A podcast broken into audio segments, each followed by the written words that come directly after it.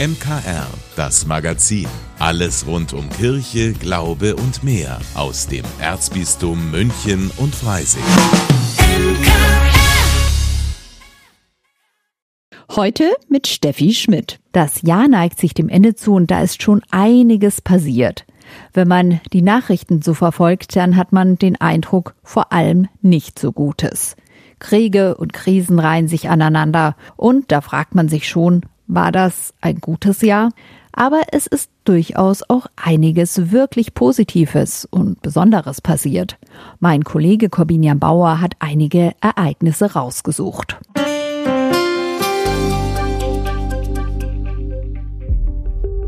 Als der Bundesgesundheitsminister Karl Lauterbach im April vor die Presse tritt, sagt er den Satz, auf den Millionen Menschen drei Jahre warten mussten. Wir haben in Deutschland die Pandemie erfolgreich bewältigt und auch mit einer guten Bilanz. Zu diesem Zeitpunkt sind weite Teile der Bevölkerung bereits wieder zur Normalität zurückgekehrt. Eine Normalität, die man sich zuvor über Jahre überhaupt nicht vorstellen konnte. Werden jemals wieder tausende Menschen gemeinsam auf Konzerte gehen? Wird die Maske zum festen Bestandteil des Outfits, auch für die Zukunft? Wird die nächste Welle noch tödlicher? All diese Fragen waren für die Menschen weltweit jahrelang die neue Normalität. Lauterbach betont bei seiner Erklärung aber auch, dass das Ende der Pandemie vor allem der Immunisierung in der Bevölkerung, also den Impfungen zu verdanken sei. Inzwischen ist das Leben in Deutschland wieder fast wie vor der Pandemie.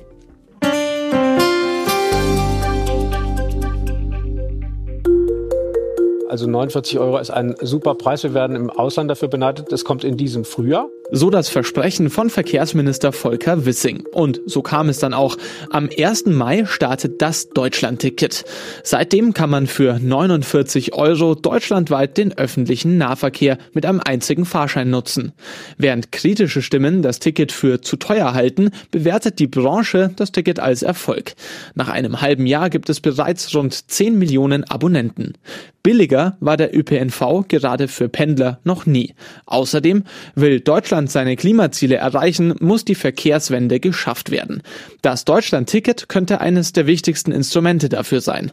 Rund acht Prozent der Abonnenten sind absolute ÖPNV-Neukunden und haben davor kaum Bus oder Bahn genutzt.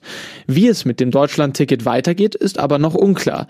Bis Ende April des kommenden Jahres wird es bei 49 Euro bleiben. Danach könnten die Preise jedoch steigen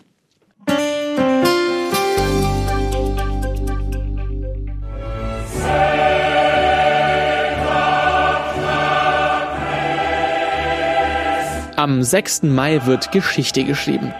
Charles III. wird zum König von Großbritannien gekrönt. Und bei allem, was man von Monarchien und den Royals halten mag, man kann sich darüber freuen, dieses Ereignis erlebt zu haben, denn die letzte Krönung eines britischen Staatsoberhauptes liegt mehr als 70 Jahre zurück. 1952 war das die verstorbene Queen Elizabeth II. Es kommt also nicht allzu häufig vor, dass ein König seinen Krönungsschwur ablegt. I, Charles, do solemnly and sincerely ich, Charles, bekenne, bezeuge und erkläre feierlich und aufrichtig vor Gott, dass ich ein treuer Protestant bin und dass ich gemäß der wahren Absicht der Verordnung, die die protestantische Thronfolge sichern, die besagten Verordnungen nach besten Kräften und gemäß dem Gesetz aufrechterhalten und pflegen werde. To the best of my powers, according to law. Mit seiner Thronbesteigung hat König Charles übrigens schon den ersten Rekord gebrochen. Mit 73 Jahren war bisher zum Amtsantritt kein britischer Monarch älter als er.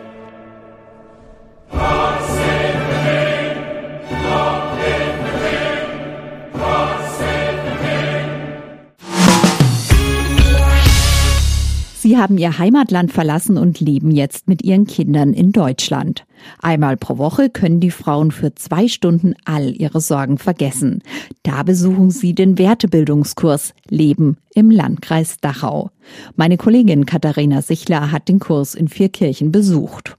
Wir gehen, ihr geht, sie gehen. Okay, kochen. Ich koche, du kochst. Im evangelischen Gemeindehaus in Vierkirchen konjugieren die Frauen Verben. Ihre Kinder werden währenddessen einen Raum weiter betreut. Die Mütter sind alle aus ihrem Heimatland geflohen, zum Beispiel aus Afghanistan, dem Kongo oder auch der Ukraine. Die Frauen werden hier im Kurs empowered, beschreibt Madeleine Schenk vom Dachauer Forum. Sie koordiniert das Kursangebot. Die bilden auch ganz, ganz toll hier ein Netzwerk, wo sie sich im Alltag gegenseitig unterstützen. Und wir haben zum Beispiel erlebt auch, dass wir Teilnehmer haben, die wohnen in der gleichen Unterkunft, kannten sich aber bis jetzt nicht, weil sie halt nicht auf dem kleinen, gleichen Stock, nicht im Zimmer nebeneinander sind. Und die sich hier kennengelernt haben und festgestellt haben, oh, wir sprechen die gleiche Sprache und wir wohnen in der gleichen Unterkunft wir können uns gegenseitig helfen. Und das tun sie jetzt. Und das ist so viel Zugewinn und so viele kleine Schritte, das ist einfach das macht den Kurs schon wert, dass wir es umsetzen. Der Kurs wird vom Dachauer Forum durchgeführt und finanziert von der katholischen Erwachsenenbildung aus dem Fonds Bildung und Flucht des Erzbistums München und Freising. Das Dachauer Forum bietet auch Kurse an, die über das bayerische Staatsinnenministerium laufen. Doch dabei wurden weitere Bedarfe sichtbar und haben aber gesehen, dass vor allem im Hinterland, also nicht nur in Dachau, in der Stadt selber, sondern eben auch ähm, außerhalb der Bedarf groß ist und der Bedarf noch größer ist für Leute, die eben auch keinen Aufenthaltsstatus haben und dementsprechend keine offiziellen Integrations- und Sprachkurse äh, besuchen dürfen und eben auch der Bedarf ist für Leute, deren Sprachniveau dementsprechend so gering ist und das so schwierig ist, ja, sich auch im Alltag hier zu verständigen. Der sogenannte Wertebildungskurs Leben im Landkreis Dachau setzt genau hier an und hat deshalb keine speziellen Zugangsvoraussetzungen. Jeder kann kommen, egal wie gut er Deutsch spricht und wie sein Aufenthaltsstatus ist. Das macht den Einstieg sehr niederschwellig. Madeleine Schenk skizziert die Kursinhalte. Was ist denn ein Grundgesetz? Was ist ein Grundrecht? Was sind denn Frauenrechte? Gerade weil wir ja nur Frauen im Kurs haben, ist das einfach auch ein großes Thema. Und was ist eine Kinderkrippe? Die ganzen Begriffe, die da einfach fallen, hin bis zu was ist denn ein Lebenslauf? Was muss ich denn da überhaupt alles reinschreiben? Äh, solche Themen. Oder wo kann ich einen Job finden? Dann geht es aber auch ganz praktisch drum, wie funktioniert denn ein Arztbesuch? Warum muss ich einen Termin ausmachen? Die Themen Allgemeines über Deutschland, aber auch Erziehung und Bildung und Gesundheit bringt Kursleiterin Shakanosa Sharipova Navid den Frauen näher.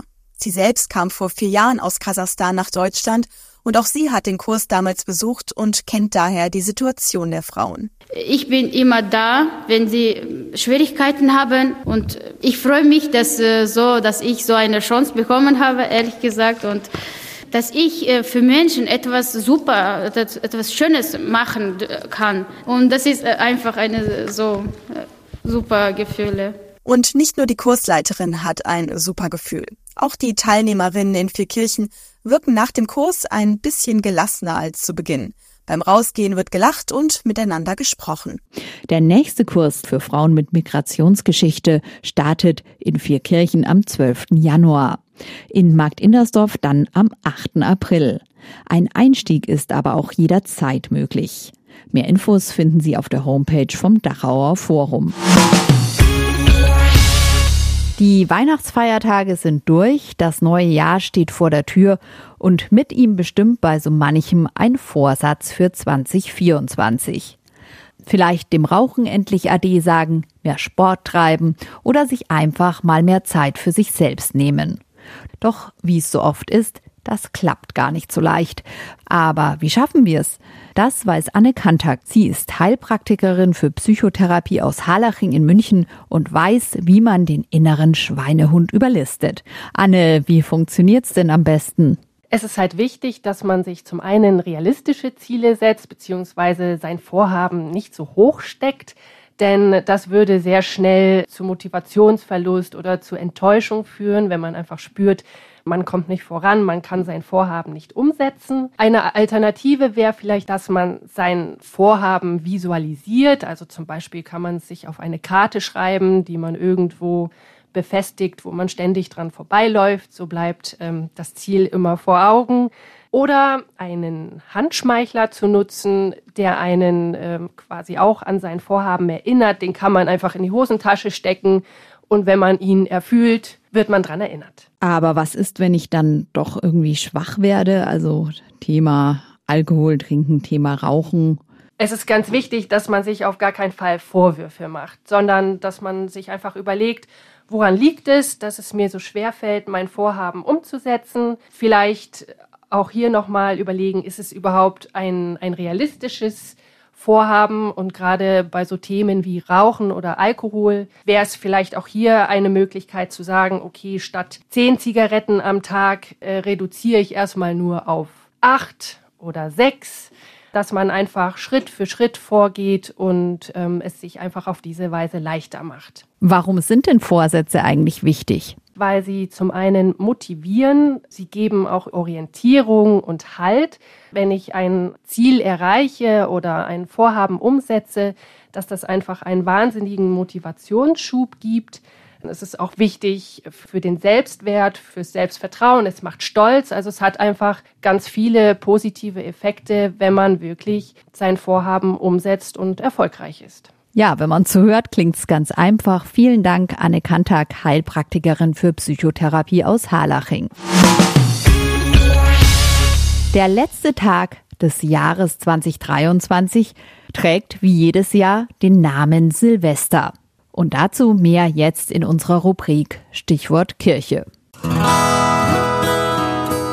Stichwort Kirche. Heute der Silvestertag, erklärt vom Pfarrer von St. Silvester in München, David Theile. Ursprünglich war ja wahrscheinlich Ende Februar Jahresschluss und der 1. März äh, der Neujahrsbeginn. Aber bei der Kalenderreform ist der 31. Dezember der letzte Tag des weltlichen Jahres. Es geht zurück auf Papst Silvester, der Anfang des 4. Jahrhunderts Papst war, also in der Zeit, wo auch Konstantin der Große gelebt hat, damals Kaiser. Und dieser Papst Silvester starb am 31. Dezember. Und darum hat dieser 31. Dezember von seinem Namen her diese Bezeichnung Silvester, das ist dann übergegangen auf diesen weltlichen Jahresabschlusstag Silvester. Das ist natürlich vieles auch in der Legende. Es wird erzählt, dass er zum Beispiel den Konstantin geheilt hat von einem Ausschlag, ähm, was aber sicherlich im Legendenbereich liegt. Er war auf jeden Fall unter der Verfolgung von Kaiser Diokletian, gehörte er zu den damaligen Bekennern, also noch bevor er Papst war, ist zwar jetzt nicht als Märtyrer gestorben, aber war ein großer Bekenner des Glaubens. Er ist ja auch ein Viehpatron. Es soll eine Kuh, die unter einem Fluch gestorben ist, dann wieder zum Leben erweckt haben. Und so ist er also auch bei den Bauern sehr geschätzt. Stichwort Kirche im Münchner Kirchenradio. Von A wie Ambo bis Z wie Ziborium.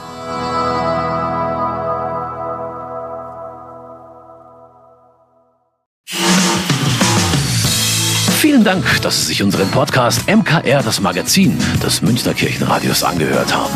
Wir freuen uns, wenn Sie unseren Podcast abonnieren und in der Podcast-App Ihrer Wahl bewerten. Am liebsten natürlich mit fünf Sternen. Wir haben auch noch viele andere schöne Podcasts. Diese finden Sie unter münchnerkirchenradio.de und überall, wo es Podcasts gibt. MKR, wir machen Ihren Podcast. MKR, mehr Tiefgang für den Süden.